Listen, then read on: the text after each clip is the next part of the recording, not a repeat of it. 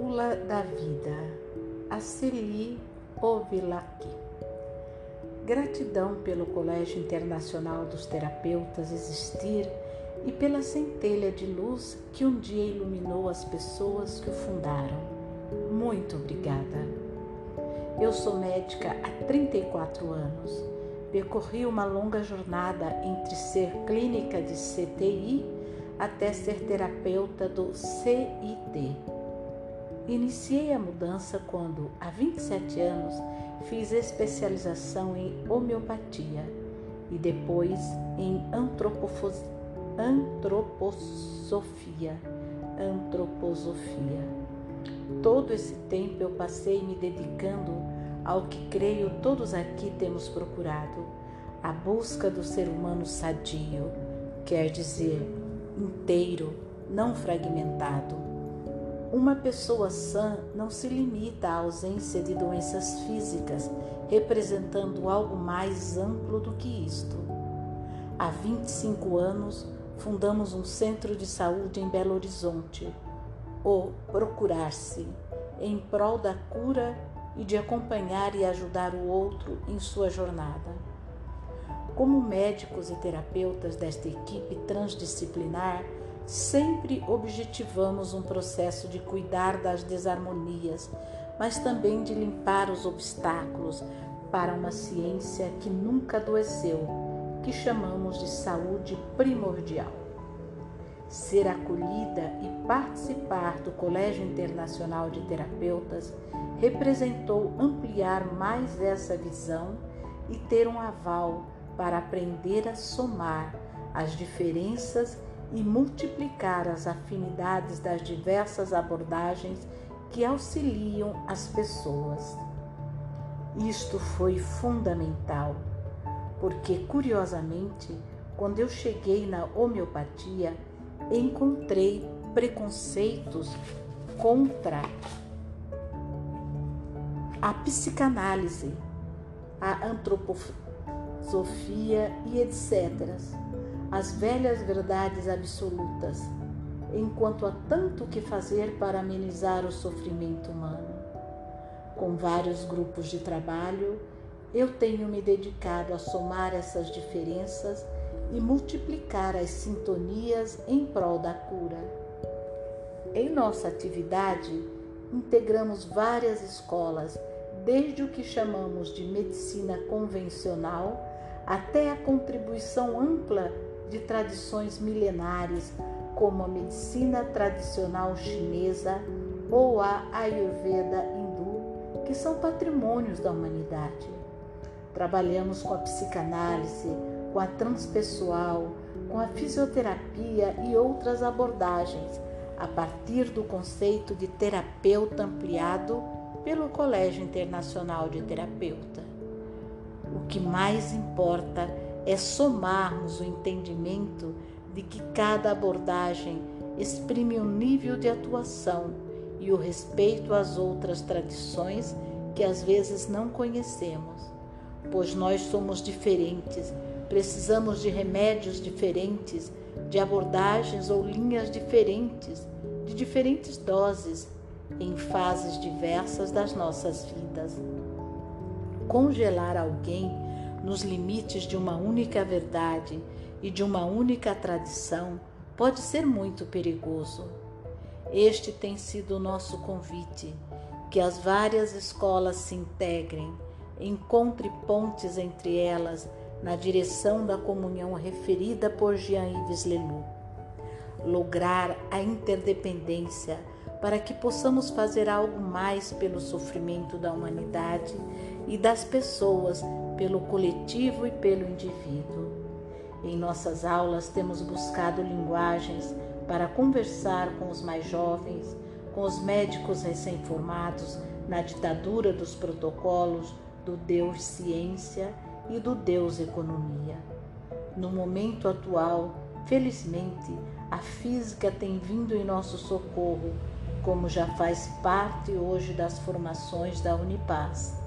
Trata-se de não olhar a medicina convencional como algo rígido e estável, como na visão da física clássica, que tem uma verdade relativa. Em nosso socorro tem vindo a física quântica.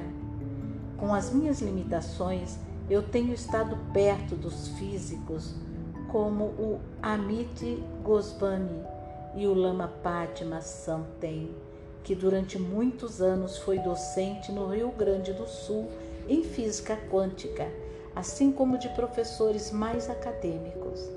Esta linguagem, que não é fácil e nem simples, nos ajuda através dos belos conceitos, como o da não localidade, da hierarquia, da causação descendente.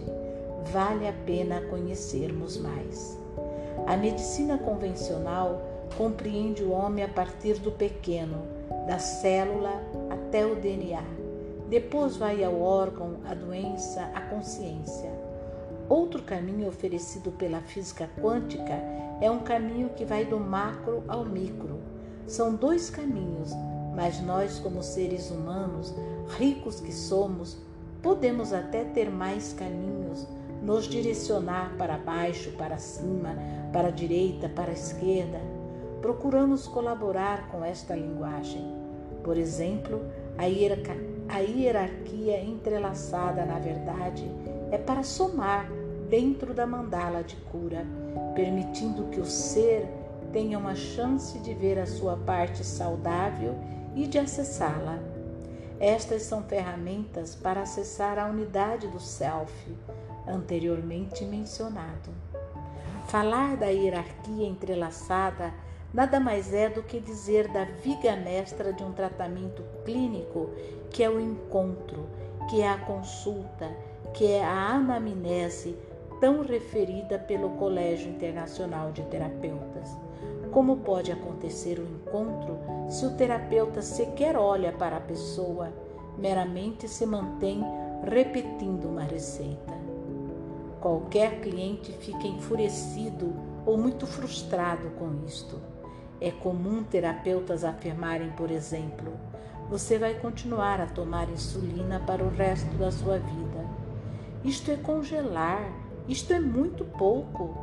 Talvez o médico não tenha ainda outra solução para dar, par, para, dar para o paciente além de insulina, porque ainda não foi inventado. Mas para aquele ser que está ali a cada consulta, a cada momento, ele é um outro e na visão da hierarquia entrelaçada existe um encontro entre o indivíduo e o outro.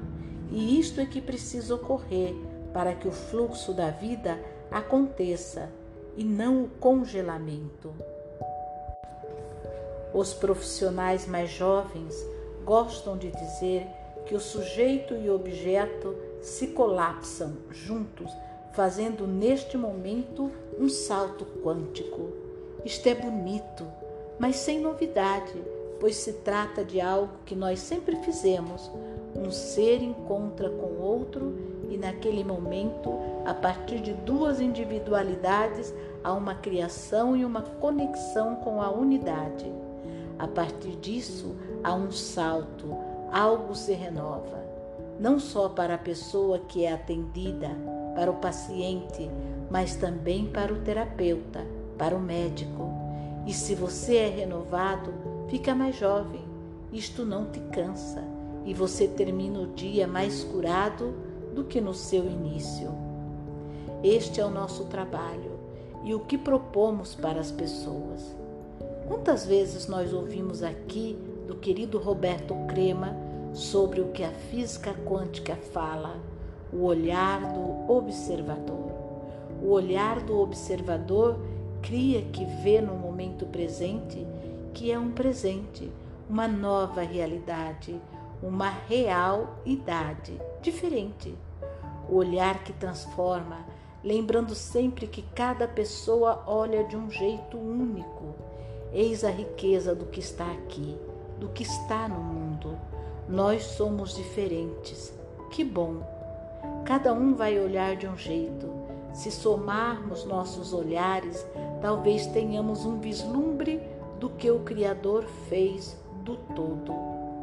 Em meu último livro, A Bula da Vida, uma fábula sobre a meditação, e medicação, usei como título de um dos capítulos a expressão popular: Doutor, tira minha pressão. As pessoas dizem: Eu fui ao médico e ele nem tirou a minha pressão. Nem tirou a minha pressão? Que médico é esse? E que médico é esse mesmo? Porque ninguém vai ao médico apenas para medir a pressão. Só um gráfico de pressão é muito pouco.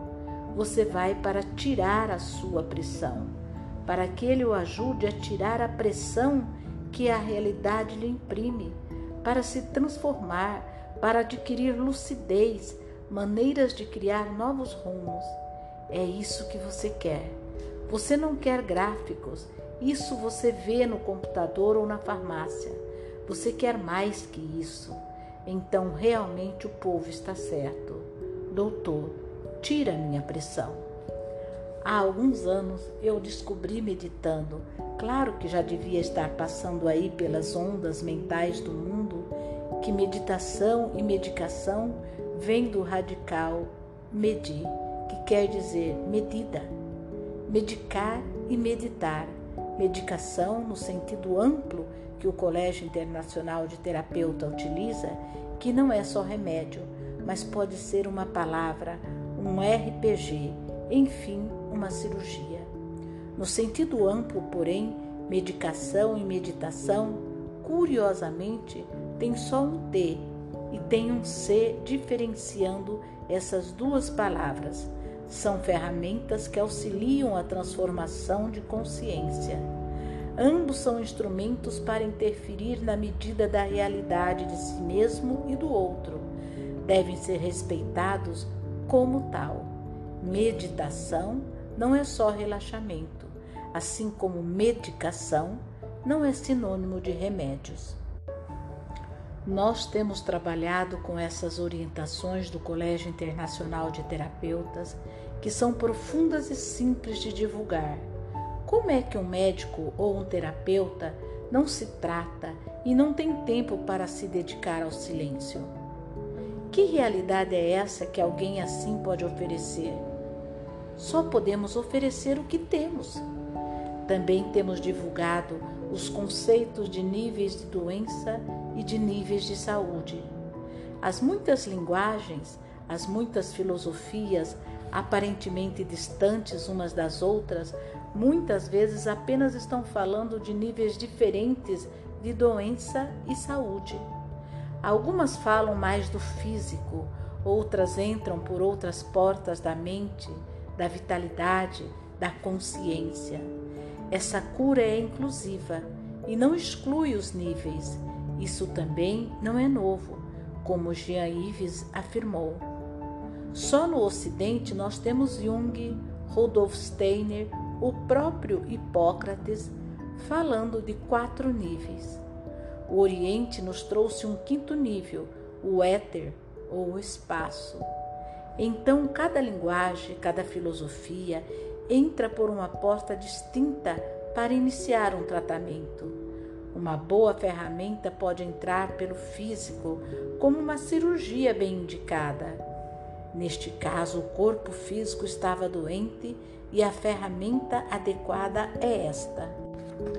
Mas, mesmo neste caso, um bom terapeuta, um bom médico aborda sempre mais de um nível, porque ninguém é só um corpo físico. Nós sabemos que existem doentes psiquiátricos que às vezes são profundamente saudáveis no nível físico.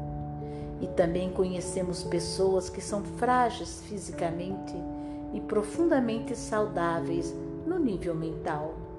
O que importa então é entender que nível ou que porta é essa que a pessoa pede no seu momento.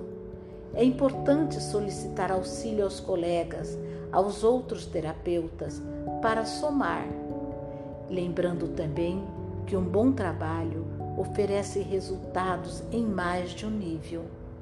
E existem níveis mais sutis, como os que o Colégio Internacional de Terapeuta e o Joan Ives têm trazido, que colapsam realidades tão sutis que não cabem nem na palavra.